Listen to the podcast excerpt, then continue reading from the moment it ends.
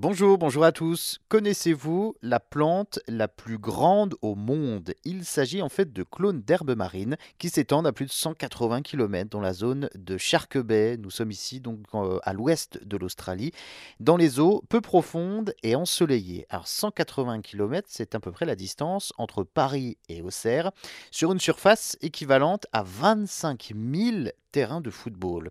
Vu du ciel, cette zone, hein, ces herbes marines, ondulent au rythme des courants et forment de véritables prairies dans la mer. Ce qui est très important, c'est que ce ne sont euh, pas des algues, mais bel et bien des plantes à fleurs qui produisent donc chaque année des fruits. Cette plante était auparavant à l'air libre. La zone de Shark Bay était en fait une dune de sable qui a été immergée il y a environ 8500 ans. Le niveau de la mer l'a engloutie à la fin de la période glaciaire ces herbes marines auraient approximativement 4500 ans si on se fie donc euh, à sa taille et à son taux de croissance. Cette plante serait donc la plus grande au monde et elle nourrit de nombreux êtres vivants, notamment les herbivores menacés comme les tortues vertes.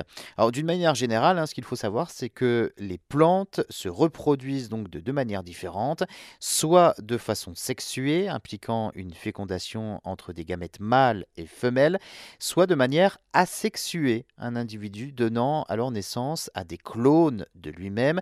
Et dans ce cas, pour euh, donc cette herbe marine qui nous concerne, il s'agit bel et bien d'une reproduction asexuée. Cette plante se propage à partir de rhizomes par duplication.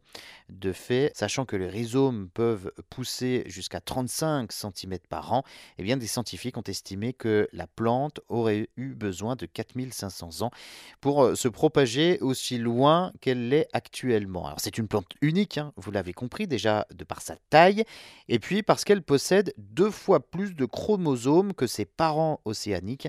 Cette plante géante semble très résistante car elle est soumise à une large gamme de températures et de salinité, ainsi qu'à des conditions de luminosité extrêmes.